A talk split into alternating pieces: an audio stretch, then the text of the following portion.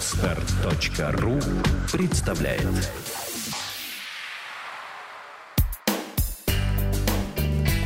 Кино на практике. Авторская программа о том, как устроено кино. Добрый день! Мы начинаем подкаст о кино под названием «Кино на практике». В наших выпусках мы рассмотрим вопросы режиссуры, сценарного мастерства, продюсирования, операторского искусства. Поговорим об авторском и коммерческом кино, о полнометражном и короткометражном. В нашей студии будут молодые амбициозные кинематографисты, так и профессионалы с многолетним опытом работы в киноиндустрии. Меня зовут Яна Макарова, и я занимаюсь организацией кинофестиваля «Про взгляд» и продвижением и прокатом фильмов – Сегодня тема нашей беседы будет посвящена искусству написания сценариев. И в гостях нашей программы представитель молодой киноинтеллигенции Александр Синицын. Саша, привет. Привет, Ян. А, Саша, помимо того, что он сценарист, он еще и педагог. У него есть свой авторский курс а, по сценарному мастерству, который как раз-таки недавно закончился. И, Саша, я хочу у тебя спросить, чем ты сейчас занимаешься, над каким сценарием работаешь? Да, сейчас у меня находятся два проекта на стадии препродакшн. Этими проектами мы занимаемся совместно с э, режиссером Ильей Максимовым. Он режиссер таких э, ну, достаточно известных анимационных фильмов, как э, «Карлик нос» и «Добрый Никитич» и «Змей Горыныч». Также он имел непосредственное отношение к Алёше Поповичу, где был стрельбордистом и соавтором сценария. Вот, соответственно, с ним мы сейчас продвигаем два проекта, один сериальный, другой полнометражный. И помимо этого я сейчас веду свои сценарные курсы, которые основаны на материалах, которые я почерпнул исключительно из э, англоязычных источников, которым прямого русскоязычного доступа сейчас в России в принципе нету.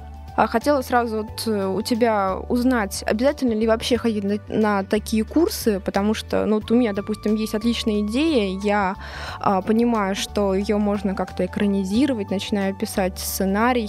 Могу ли я, не имея образования, написать хороший, качественный сценарий?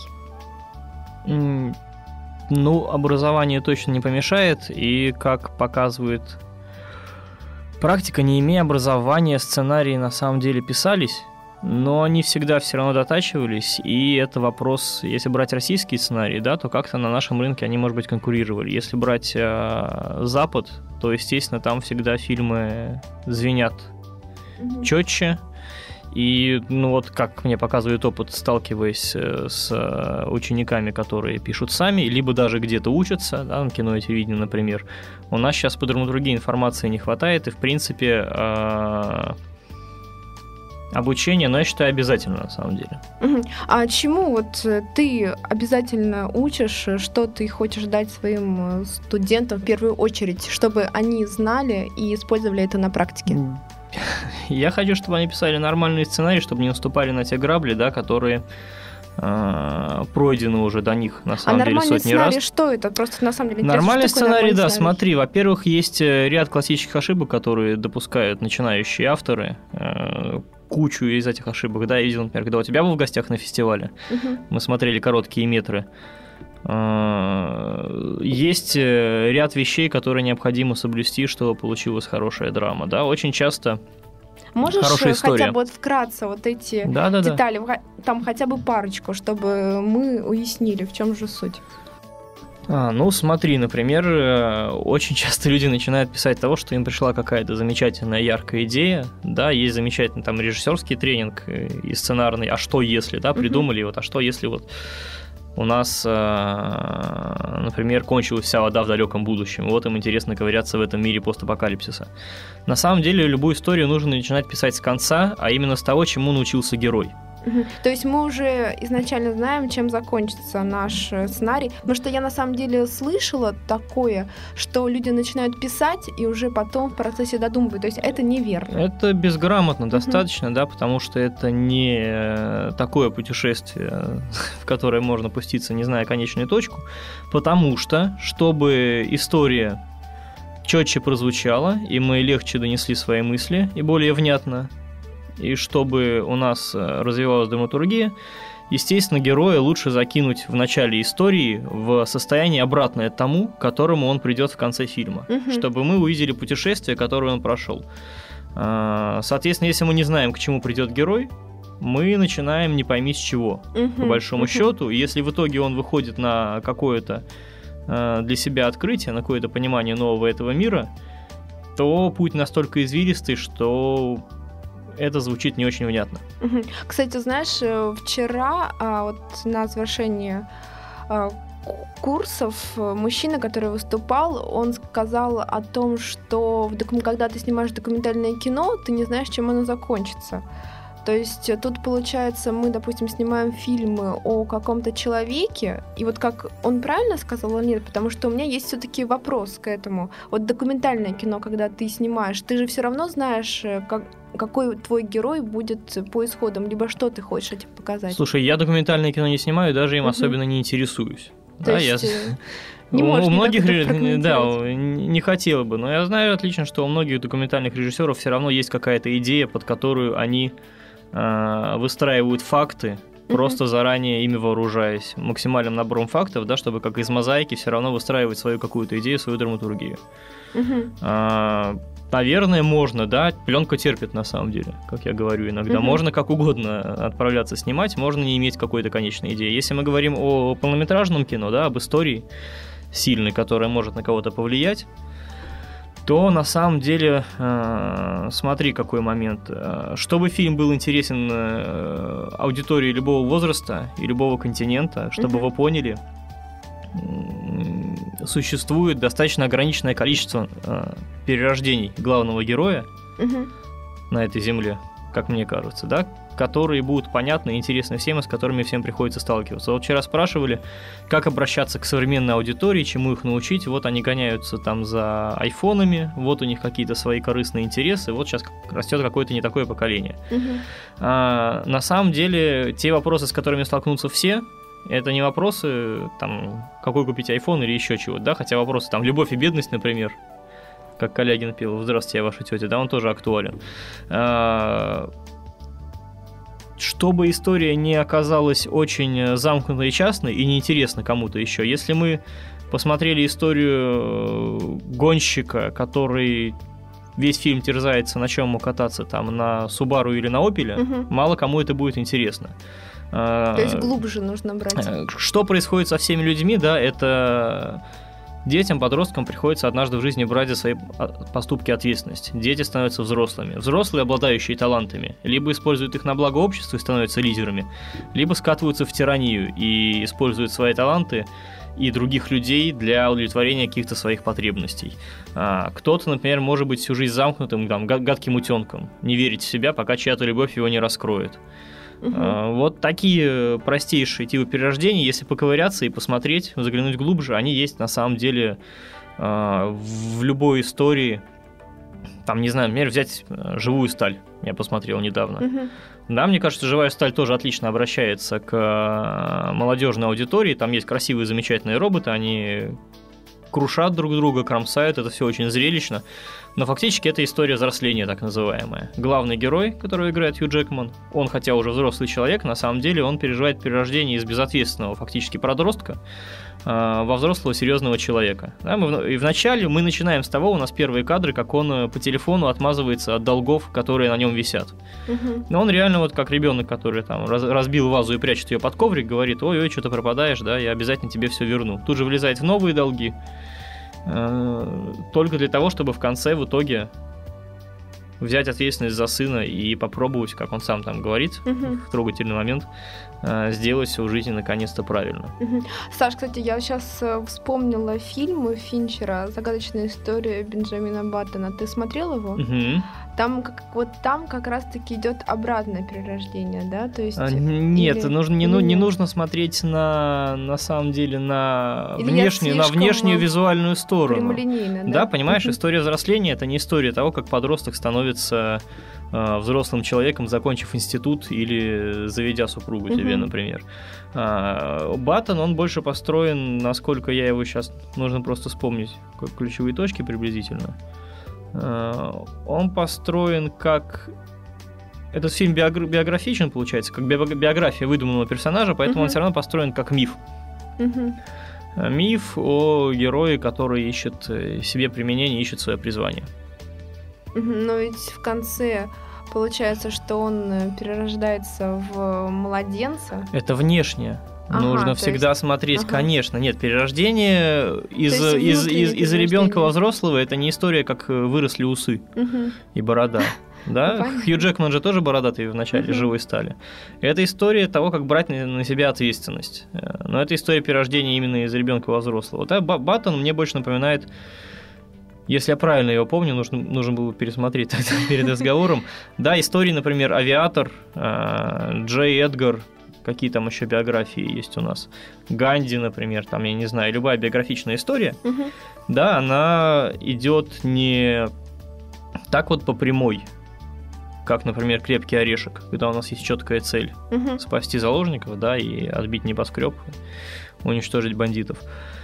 А, мифические истории, такие как Звездные войны, например, э, там Матрица, да, герой отправляется неизвестно куда, просто потому что что-то его зовет. А Мифическая история всегда отвечает, как и многие жанровые фильмы, на один вопрос. А как человек взрослеет, как он продолжает развиваться после того, как он уже вырос физически. Мгм. Да, то есть все у него уже усы, борода выросли, грубо говоря. Все, мышцы поднакачал. А, Как дальше развиваться, да, как не стоять на месте, что делать, собственно говоря, вот с собой, когда ты вырос дальше. Миф всегда отвечает одним э, образом. А, Мгм. Ну вот миф, нужно сразу же сказать, это не тот э, привычный миф, да, о котором все, наверное, подумали. То есть миф это вообще как э, отдельный жанр. Это тип даже, тип Это структуры, тип, да, да. вот есть три типа структуры, драма, миф и... То есть Сказка. вот даже мало кто может даже подумать о том, что матрица это миф. Хотя, может быть, может. Матрица это миф, да, я думаю, действительно, ну, может быть, Ну, кто-то и может, всего, да. конечно, но фактически вот у меня на третьем занятии мы с студентами Мгм. с, ну, не студентами в институте, а с посетителями курса, да, а, обсуждаем а, тип истории такой, как миф, Мгм. и мы разбираем а, полностью четыре истории, хотя Мгм. их может быть гораздо больше, просто те четыре, которые я выбрал. Матрица, Звездные войны, Властелин колец. Властелин колец и Гарри Поттер. А, По 17 точкам, да, эти истории полностью идентичны друг другу. Это фактически одна и та же история. Мгм. А, И миф отвечает на Ну да, вопрос, я- как, как, как продолжать Я уже, не, взрослеть. я уже не удивлена этому, потому что видела эти отрывки. На самом деле рекомендуем нашим слушателям посмотреть вот эти четыре фильма и на самом деле удивиться, насколько они идентичны по структуре. Да, найдите 10 отличий называется. Даже там правильно. сколько, 17? 17 и даже больше, да, я Мгм. уже просто не стал аудиторию перегружать. Мгм. А, да, так миф отвечает на этот вопрос, а, что человек взрослеет, э, найдя свое призвание, найдя свою карьеру и оставаясь самим собой.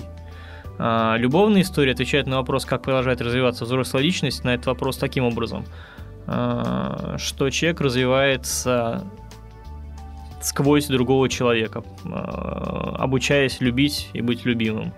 А, Детектив там по-своему отвечает. Детектив это человек, который развивается, э, узнавая истину, допытываясь не только кто виноват и кто не виновен, если эту историю убийства, да, это может быть Мгм. детектив духовных исканий или научных открытий, да, кто прав, кто виноват, черное от белого отличить, э, как там было в статском советнике, когда Фандорин в баню всех потащил.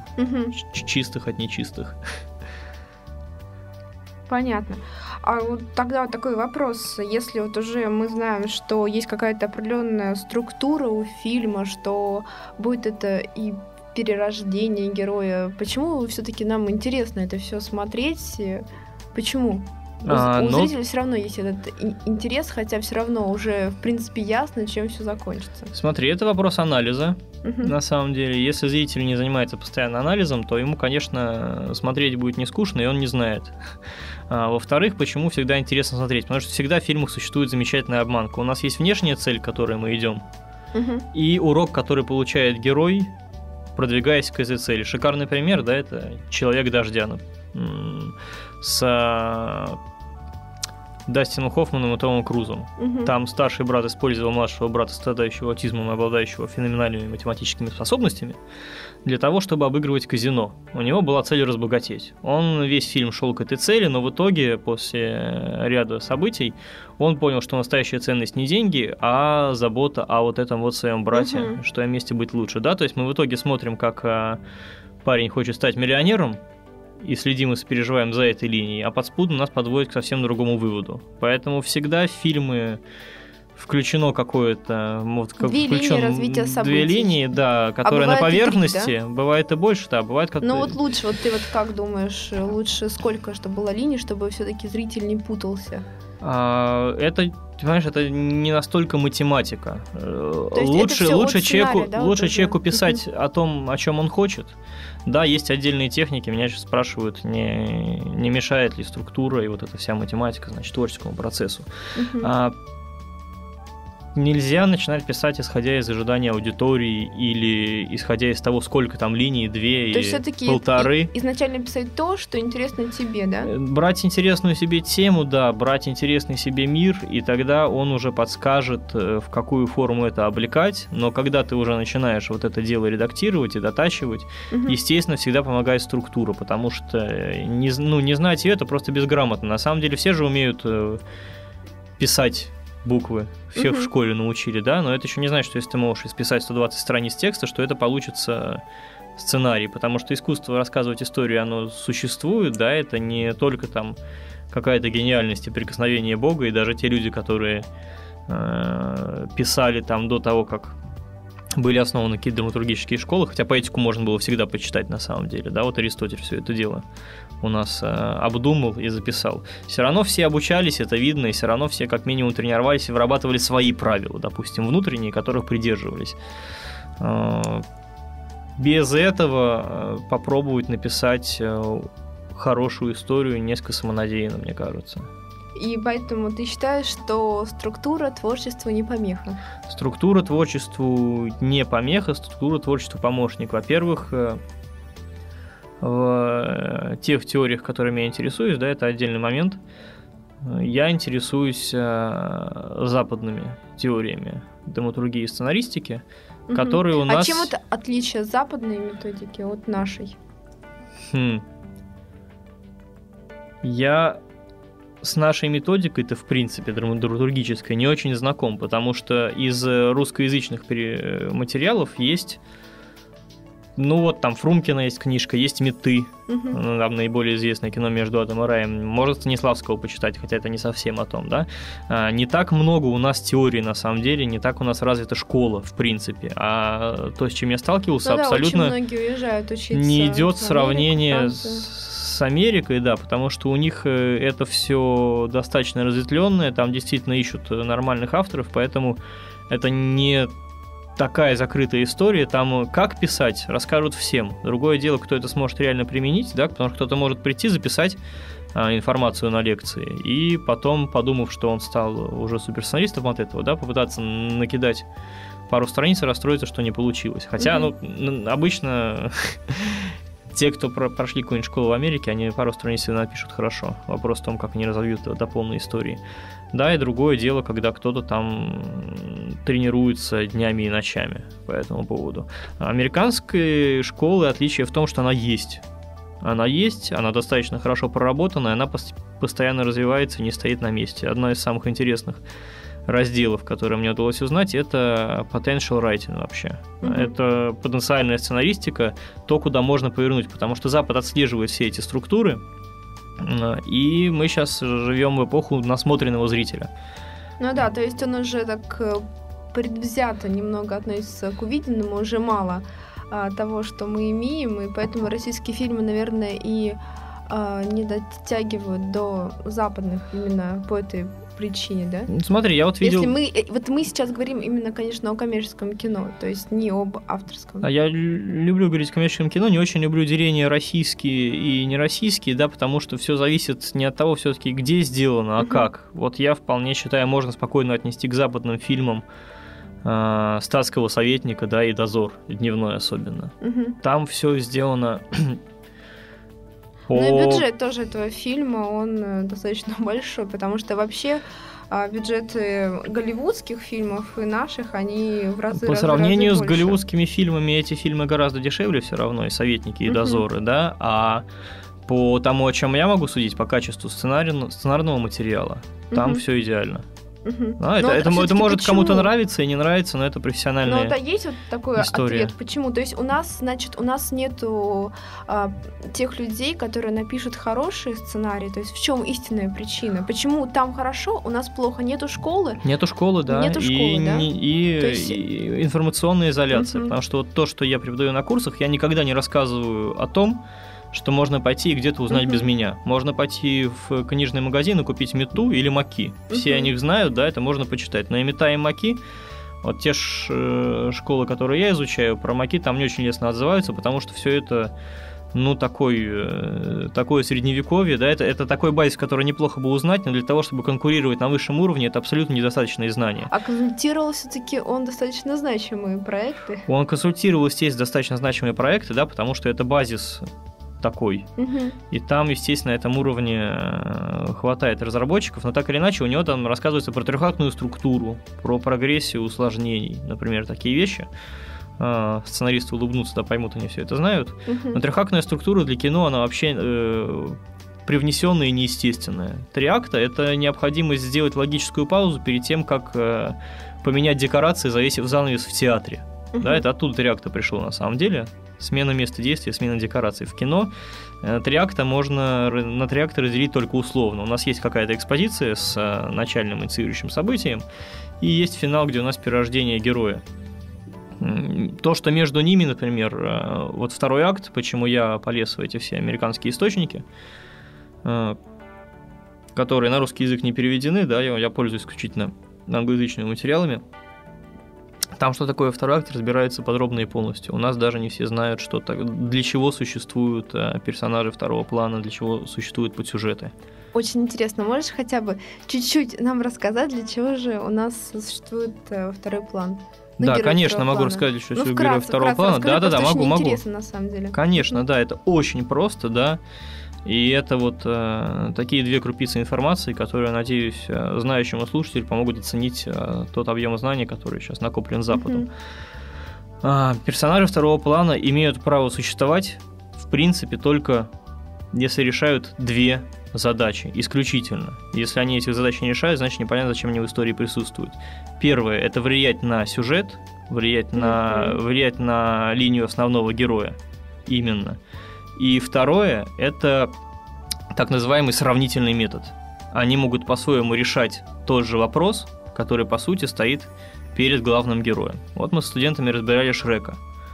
Мгм. Казалось бы, замечательная история, все занимаются своими делами, есть Ослик, есть Драконика, да, есть все Фиона. друга направляют. Э, Не только все друг друга направляют, Мгм. все работают с вопросом одиночества. У нас да-да-да-да. есть принц, который лежит маленький, очень короткий на громадной пустой кровати и тоскуя смотрит на фотографию Фионы. Явно женщины ему не хватает. Есть Фиона, которая мечтает, чтобы ее забрали. Шрек, когда спрашивает Ослика, почему ты со мной пошел, Ослик исполняет замечательную песенку «Я один на на земле, некому обо мне позаботиться». Шрек точно так же одинок, потому что он э, никого к себе не подпускает из-за боязни, что его благие намерения отринут, не разглядев за его ужасной внешностью прекрасную душу. Да, и, и то же самое с драконикой, которая одна сидит э, в этом своем э, замке и не имеет никакого себе возлюбленного. А Мгм. все решают вопросы одиночества, все по-своему. Шрек э, долго к себе не подпускает Фиону. Фиона ждет, чтобы ее завоевали. Принц пытается использовать любовь для корыстных целей, тиранических. Он пытается таким образом стать королем. Ослик э, опасается драконики, да, тоже смотрит на внешность. Драконика, наоборот, действует очень активно, в отличие от Шека и Фионы. Сразу Ослику признается в любви, выпустив там э, пар в виде сердечка. Они все ходят вокруг вопросов любви. Да? Взять служебный роман советский. У Мгм. нас тоже все это выполнялось. Советские фильмы, они по структуре замечательны. У нас есть Калугина и Новосельцев. Саш, И- извини, пожалуйста, Мгм. тут у меня Перебивай, просто перебивай. мгновенно да, вопрос.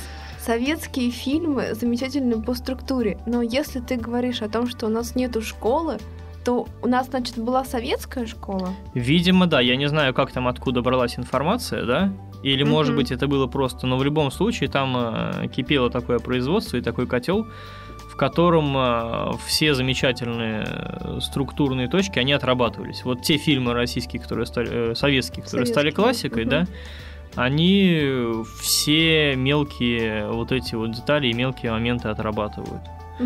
Хотя, на самом деле, я слышала еще такой факт, что а, в советское время снималось тоже гигантское количество фильмов, еще больше, чем сейчас. И просто то, что мы знаем, это самые сливки. То, что выжило, да, оно Да. выжило, потому что оно цепляет по всем правилам. Мгм. Просто у нас, да, э, эти правила не так легко где-то стороннему человеку узнать и прочитать. Мгм. Если ты с Рязановым не, не варился, например, в советские годы Мгм. вместе а в каком-то одном производстве, на Западе это общедоступно. То есть любой может на самом деле эту информацию получить и попробовать себя.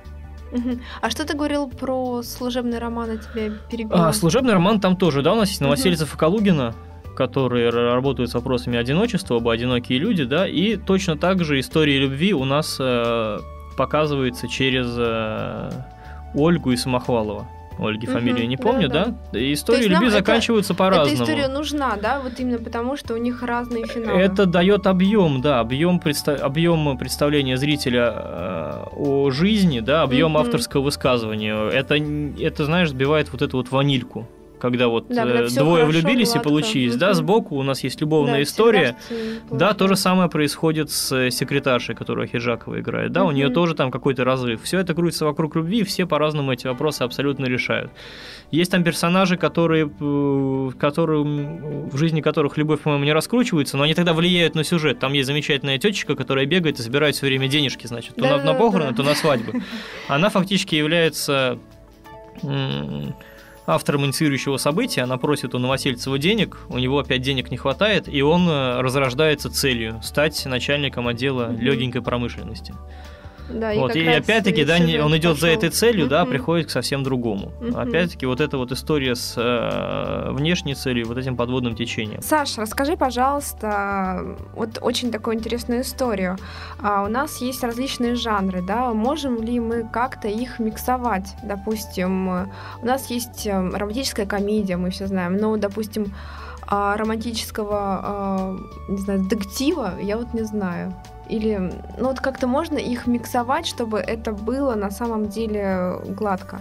Ну, смотри, да, вот сейчас тебе расскажу. А, кроме того, что есть жанры, Мгм. есть еще типы историй. Вот мы сейчас говорили о сравнительном методе, да, в служебном романе, о том, как вопросы любви решаются по-разному разными героями. Вот есть такой тип истории, как сказка. А, В сказке у нас три брата по-разному решают вопрос всегда. Там один в одну сторону стрелу закинул, другой в другую, третий в третью. А, а, Вот тебе отличный микс не только жанров, но даже и типов истории. Есть такой жанр, как криминальная история. Жанр строго американский, потому что он зарождался там в 40-е годы.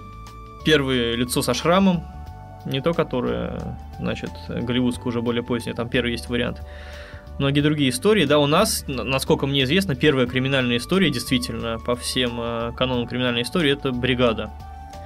А, Криминальная история всегда, если их сравнить, ну, проще, естественно, сравнивать западные варианты, это история о том, как человек идет к успеху в мире, где все уже поделено. Мгм.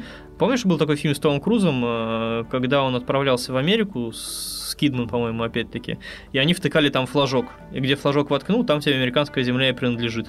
М, Честно говоря, нет. Вот, ну, в общем, так делилась Америка на каком-то определенном периоде. Можно было просто было прийти и заселить какой-то там э, свой участок.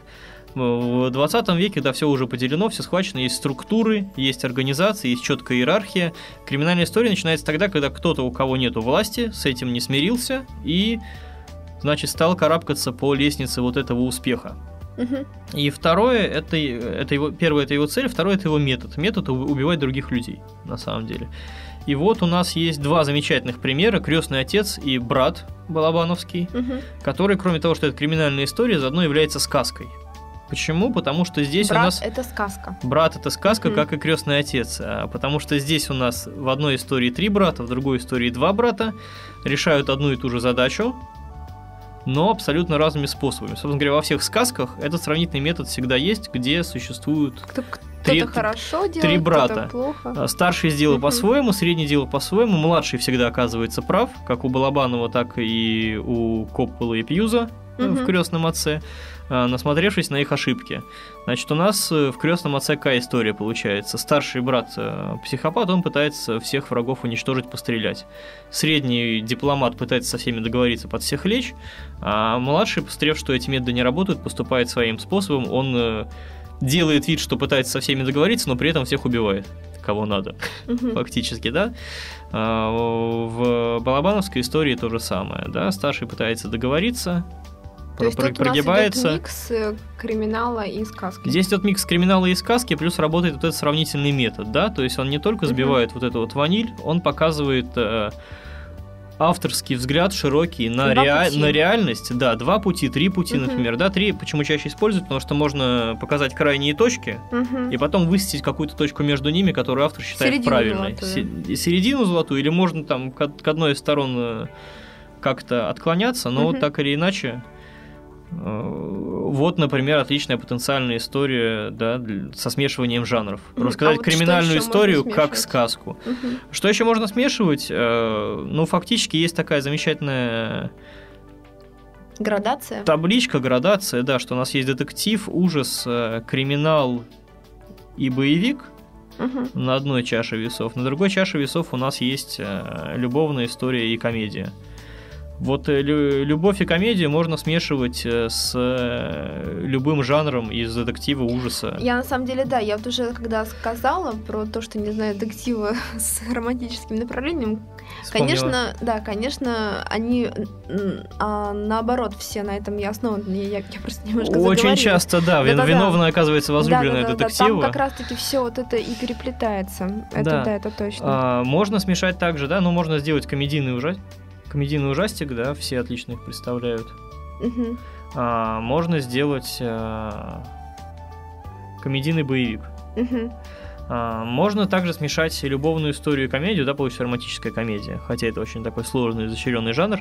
А детектив и боевик, например, вместе смешать а, уже не так легко. Без комедии, например, это будет не очень смотреться. Ну да, наверное, это просто будет как-то не очень. А, Просто есть очень четко, да, градации, можно для себя четко вычислять и определять эти жанры. Например, мне все скажут, вот, Шерлок Холмс э, Гая Ричи, но это же Мгм. детективный боевик. А на самом деле есть очень ключевое отличие. Это комедийный детектив, на самом деле. Сейчас расскажу почему. Смотри, в детективе всегда герой берет тайм-аут, берет время на то, чтобы подумать и узнать, кто виноват, и Мгм. разобраться с ситуацией. Фактически герой детектива герой, который размышляет очень много. Герой боевика это тот, кто встречает опасность здесь сейчас, принимает бой здесь сейчас, даже если это грозит ему опасностью смерти. Да, это вот как крепкий орешек, когда он сразу ввязался в драку и придумывает ходы моментально, на чем мы и ловим кайф в детектив, э, в боевиках, то что герой очень быстро импровизирует, очень быстро соображает и действует. А, В детективах всегда у нас э, доминируют э, размышления, всякие продумки. Ну да, да, думают. А, и- а там, на- а там и наоборот, все быстро происходит. Здесь нужно узнать, кто, Динамика кто виноват. То есть фактически в боевике мы можем сразу узнать главного врага, а в детективе нам еще нужно вычесть. Поэтому в детективах считается такой хитрый жанр, что оппонентом главного героя является не всегда э, какой-то видимый зрителю враг, а тайна. Тайна может быть оппонентом. Тайна, Мгм. которой борется детектив, разгадывая ее. Да? Соответственно, э, чему больше уделено экранного времени, над чем больше бьется главный герой, это всегда является у нас э, определяющим для жанра. Мгм. Боевик это человек, который бьется здесь сейчас. Детектив Мгм. это человек, который размышляет. Я, кстати, сейчас вспомнила Коломбо, и я помню, что я безумно любила этот сериал, но там была вот такая фишка, что Коломбо, он все время а, на, на протяжении всего фильма общался с преступником, и всегда он сначала думал, что нет, нет, нет, якобы это не он, а потом все-таки это оказался тот самый Слушай, это... И вот, нет, Саш, я, я к чему это говорю? К тому, что всегда была такая линия. То есть уже я всегда понимала, что... Мы, блин, конечно, понимаем. И все равно интересно, потому что все равно интересно, какой же ход событий развернет его именно к этому преступнику. Интересно да? в сериалах, да, это отдельная история. Есть такое американское правило, лос-анджелесское. В сериалах никто никогда не вспомнит историю. Я вот своими, значит, учениками проверял. А, все помнят, кто такие Малдор и Скали, как они действовали. Но О, если да. я попрошу вспомнить хотя бы одну серию, хотя бы одну серию, Но чем я просто она очень завершилась. давно смотрела. Нет, у меня, кстати, были, я помню, вот, вот такие какие-то, которые я помнила прям долго, но я очень давно не смотрела. Я тебе расскажу, в сериале важна не история а герои. И, Нам нравится, и как, да, как герои решают вопрос, ну, да, да, да, как, как они подходят и к его решению. с ними вместе. То же самое в Коломбо, да. Мы хотим снова постречаться с любимым героем, потому что сериалы смотрят из-за героя, кино смотрит из-за истории. Ну, кино да. это такая психотерапия, угу. это возможность э, чему-то научиться, по большому счету. В сериале немножко по-другому. Вот в сериале, кстати, там у них есть четырехактная структура. Это э, порождение американской коммерции. Но сейчас, Мгм. правда, они стали больше снимать горизонтальные сериалы, которые достаточно интересно смотреть. Им сейчас кабельная подписка это позволяет, там они по-новому это все монетизируют. А, была четырехактная структура, вот то, о чем ты сказал в, в Коломбо, но это вообще у них азбука и Библия на самом деле. Четыре акта, они делаются с какой целью? С целью побольше запихать реклам. В отличие от кино, да, у нас тут, э, как в театре, нужно иногда занавес задергивать, поэтому Ну, в это сериалах... просто для ТВ. Да, в часовых, в часовых сериалах делают Конечно. четыре акта, иногда пролог и эпилог какой-нибудь. Фактически а, получается... то есть даже это делают для того, чтобы вставлять в И- нужном месте я, я- я тебе объясню, почему сначала идет по ложному следу. Значит, вначале Мгм. у нас показывается преступление, это первый да, акт. да, да, да, А во втором акте мы идем по ложному следу, да. и нам нужно уйти на рек... И понимаешь, по идее, если это хороший детектив, он идет по нужному следу, или там по ложному, но все равно успевает еще как-то приблизиться к нужному преступнику. Там, если мы смотрим полнометражное кино. И потом у нас уже развязка, да, там финальная битва и так, и так далее, и так далее. Здесь у нас какая история? Здесь нужно э, оставить зрителя перед рекламным роликом в состоянии Э, Как Да, это состояние получается? Значит, он идет Мгм. по последу, и тут уже на половине фильма, в конце этого второго акта, который в сериале, Мгм. мы узнаем, что тот, за кем он гнался, на самом деле не виноват, что Ну виноват да. совсем другой, и в этом месте рекламный ролик. В третьем э, блоке он уже собирает улики против главного подозреваемого, и в четвертом блоке уже, значит, финал, вот он его поймал, схватил за руку. Вот только ради того, чтобы оставить состояние перед рекламой, Ну да, да, да. такая структура Так и прикол- есть. Ну да, вот прикол-то именно в том, что я бы даже никогда не уходила на перерыв этой рекламы, потому что все время интересно, блин, если ты пропустишь там хотя бы одну минуту, то все, может все поменяться. И поэтому, наверное, рекламодателям вообще очень выгодно вставлять Да, э, свою но- рекламу именно в детективные сериалы. Ну и вообще, в принципе, наверное, Сейчас у сериалы. Нас э, продолжает э, вот это вот развиваться проблема с насмотренным зрителем. Если Мгм. я еще помню черно-белый телевизор, который ловил несколько каналов в детстве, сейчас с самого начала у каждого ребенка там в более-менее крупном городе под боком кинотеатр есть или хотя бы интернет, где можно посмотреть кучу Ну, кстати, фильмов. знаешь, есть города, где, где максимум Ну, один кинотеатр. Там есть телевизор, да, все равно, который ловит побольше каналов, Мгм. и есть интернет, я надеюсь. Мгм. Соответственно, получается, что у нас все эти шаблоны истории впитывают люди с малолетства, да, и часто сталкиваемся с таким моментом, что неинтересно смотреть. И ты знаешь, вот режиссер сейчас флагман фильма считается. Да, все к этому привыкли. Фильм Фрэнсиса Форда Коппола, Ну да, фильм да, и Нолана, никто да? не знает, кто. Никто не знает Так обидно. сценаристов. Это история профсоюзов американских. На самом Мгм. деле, в начале 20 Мгм. века э, в титрах указывали главенствующим продюсеры и сценариста. Режиссеры одни из первых, кто основали профессиональный э, союз в Америке и выбивали право на указание в титрах э, первыми, либо хотя бы просто указание в титрах. Да, Мгм. Это право было за- заслужено, потому что все равно историю можно рассказать плохо. И тогда никто не оценит замечательный сценарий. Мгм. Вот. а, Но сейчас вот я впервые радовался, увидел такой момент. Том Стоппорт, замечательный драматург английский, был указан на афише крупнее и выше, чем режиссер. Потому что все М, знают, здорово. все знают качество его истории. Мгм. И сейчас момент какой? Я был в кинотеатре и видел трейлер э, какого-то ужастика американского. Может быть, кто-нибудь из слушателей наших тоже заметил этот трейлер. Мгм. Показывают э, подростков, которые на разбитом э, джипе въезжают в лес. И видит заброшенный дом. Голос говорит, вам кажется, что это знакомая история. Они заходят в заброшенный дом, и начинаются какие-то страшные события. Им говорят, вам кажется, что это дом с привидением, мы видели это тысячу раз. Ну и потом обещают, что все будет не так, как мы привыкли, все будет по-другому. Но То сам, есть специально заманивают но, уже. Нет, просто сам, сам тот факт, что от зрителя ожидает, что он подумает, что это знакомая история, это такая рефлексия голливудская, да, насчет того, что Мгм. действительно людям уже известны вот эти вот все э, шаблоны, все вот эти Каноны вот проходные точки, мгм. да. И видишь, сейчас мы с этим сталкиваемся, и у режиссеров появляется миллион возможностей ярко и красочно рассказать историю. На их службе э, шикарная звукозапись. Да, можно не обладать оркестром, но все равно симулировать э, отличный саундтрек. У них на вооружении э, громадный штат э, компьютерных э, визуализаторов, всякой, значит, э, графики и всего Мгм. прочего. То есть ярко и не похоже можно делать всегда. Это тебе не Эйзенштейн, да, который э, сделал на броненосце Потемкина В общем, красным есть, э, флаг. структура, но всегда можно ее как-то разнообразить. Не, просто смотри, реж- режиссеры сейчас могут сделать фильм отличным друг от друга тысячи способов. Мгм. Да, можно что угодно нарисовать и показать. А история, добавить. спецэффекты, да, история, которая за этим стоит, если она зрителю уже известна по косточкам, что Мгм. сейчас будет, никакая мишура от этого не отвлечет, и зрителю там после 13 лет, например, я не знаю, да, будет уже скучновато немножко смотреть. Мгм. Поэтому сейчас, я думаю, действительно будет отдельное внимание уделяться э, вот этой структуре, самим историям, сценаристам. Именно поэтому сейчас так на Западе изучают вопрос потенциальной сценаристики. Мгм. Саш, я хочу, ну, у нас на самом деле уже осталось не Мгм. так много времени, хочу тебе задать такой вопрос про открытые финалы.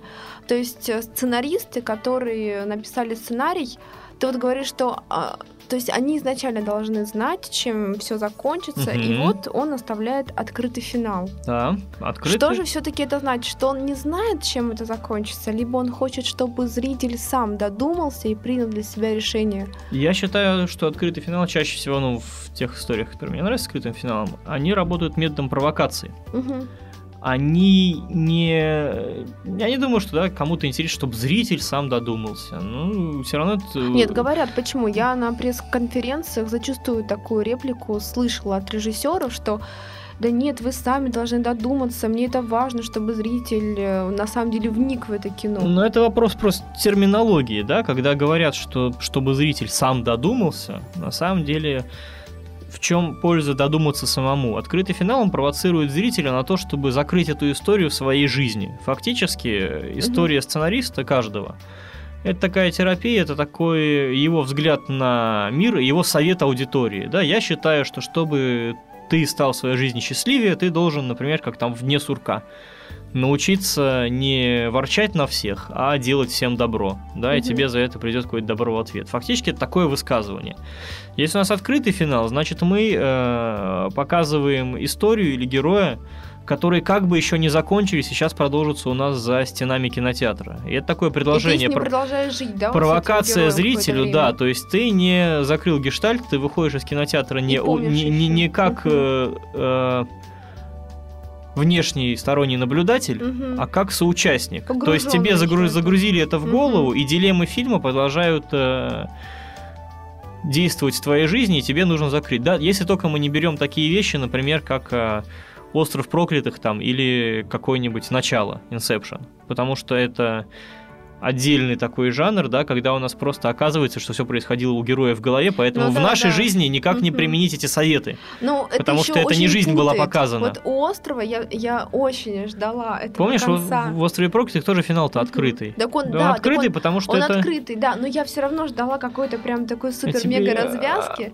Немножко меня это А обломало. ее нет, естественно, понимаешь, триллер, он э, призван наши нервы щекотать на Мгм. протяжении всего Да, фильма. очень щекотало. А таким образом он продолжает щекотать еще после завершения фильма, потому что его не нужно закрывать, тут нет никакого Двойной высказывания. Смотри, получается. здесь не показана настоящая жизнь, Мгм. поэтому не, не, не, не не можем дать никакого совета людям, потому что все происходило у больного человека в голове. Мгм. К нашей жизни, вот, да, Не имеет и- отношения. не имеет никакого отношения. Это опять-таки э, вот та известная фраза, которую предлагают всегда американские ребята сценаристов обдумывают, да.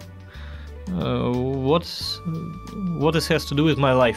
Что, что, как это должно, да, Мгм. Как это должно на меня влиять? Да. А, а мне-то что? Да, вот парень оказался на острове и бегал от врачей, хотя думал, что он супердетектив. Но это смешно на самом деле, да? Нет, если ну так? все равно э, я, допустим, вникла в эту историю, я переживала, я сжимала кулаки, потому что мне на самом деле было интересно. Она мне была не близка, то есть я не переживала подобного, но она меня захватила. То есть в этом тоже есть... Нет, э, там есть вещи, которые нас щекочут, да, всегда. Там, например, заговор правительства такая вещь есть. Мгм. И это всегда вот то, что будоражит умы населения, есть ли масонские заговоры, насколько все под колпаком правительства и прочее, прочее. Это дает ощущение причастности, знаешь, к какому-то большому расследованию. Да, расследование это все-таки следователь, детектив, это человек, который ищет истину. В данном случае человек-то истину нашел. И по ходу он направился на ложные пути, которые тоже могут коррелировать с тем, чего ищем мы. Соответственно, открытый финал, да, по-моему, это либо способ дощекотать, когда тебе все равно нечего сказать в виде совета, либо способ э, спровоцировать зрителя на то, чтобы он э, ответил своей жизнью на А преднамеренно вопросы. вообще они оставляют открытый финал сценариста, ты как считаешь? Ну а ты как думаешь, они дописывают до последней страницы и... Слушай, ну честно говоря, вот у меня иногда такие впечатления, что просто не знали, чем закончить. Вот серьезно. То есть э, начинали писать, как вот ты говоришь, э, писали-писали, и потом я, я решу, чем закончится. Ну, конечно, мы не знаем, чем за- закончить, да, вот эти вот истории. История про психа, который э, вдруг обнаружил, что весь мир, который он себе надумал, находится в его голове. Мгм. Как автору закончить, кроме этого? Как Нет, ну посоветовать? да, нет, нет, бывают Это- финалы, которые оправданы. Бывают все-таки, мне кажется, не очень оправданные вот эти открытые финалы, и это на самом деле, так даже думаешь, блин, я посмотрел фильм два часа, а, да, мне сказали мысль, но почему? Смотри, да, я, так тоже очень часто э, получал фрустрацию, когда у тебя сидел в гостях на фестивале. А, И, и у французских ребят те же были ошибки. французы-то Они начинают, начинают, да, у них есть интересная какая-то идея, которую они Да-да-да. разворачивают, но они не приводят ни к какому выводу. А в коротком метре, как и в большом кино, вывод может и должен быть, потому что это то, зачем приходит зритель. Зритель приходит за диалогом, а вот автор считает вот так. А если мы просто посмотрели какой-то набор картинок, получается, автор считает не как я выслушал не какое-то кино, высказывание, конечно, да, а им, им обязательно, мне кажется, вот именно в, в коротком метре нужно обязательно делать все-таки более-менее закрытый финал. Ну, Короткий есть, чтобы метр от полного понятно. отличается тем, что там э, нету большого количества персонажей второго плана, и Мгм. там нету вот этого сравнительного метода, когда кто-то по-другому решает э, те же самые вопросы. Мгм. Фактически там одна центральная линия, мы ее успеваем раскрыть, но она должна закрываться, конечно же. Мгм. Да, и вот э, о чем хотелось бы сказать, что это отдельная история. Истории должны писаться с конца, а не с начала. И все-таки, чтобы говорить на этом языке, неплохо бы сначала изучить какой-то алфавит. Основы. Да, и быть ве- вежливым хотя бы, да, по отношению к аудитории и к редактору. Понятно. Саш, спасибо большое. Мне кажется, у нас получился очень интересный разговор. Вообще, если, конечно, вникать во все эти основы, даже если ты не хочешь писать сценарий, а, очень полезно, потому что по-другому начинаешь воспринимать э, кино, и его по-другому начинаешь анализировать. И напоследок э, я бы очень хотела, чтобы ты нашим слушателям посоветовал посмотреть э, один-два фильма, вот, которые ты считаешь э, а, с очень классным сценарием. Ну, посоветую, да, фильмы, которые считают очень классным сценарием, и которые внешне, казалось бы, очень далеки друг от друга и разные, но при этом фактически об одном и том же по одной и той же структуре. Специально, чтобы было интереснее, я скажу фильм советский и постарше, и О. американский и посвежее. Я тоже посмотрю. Да, рекомендую всем посмотреть э, «Человека с бульвара Капуцинов» и «Планету Капекс». Ого. Потому что эти два фильма, да, какими бы разными они ни казались, тем, кто их смотрел, советую пересмотреть с этой точки зрения, они Подряд. выстроены, да, по одной структуре. Мгм. Структура так называемый путешествующий ангел, когда основное перерождение проживает не сам герой, а общество, в котором он оказывается. Фактически это герой, который приходит в общество и обучает его другому образу жизни, более правильному, либо более веселому.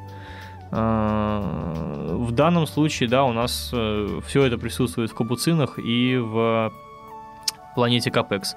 А, Первый персонаж, э, который был в кинематографе таким образом решен, это Мэри Поппинс на самом деле.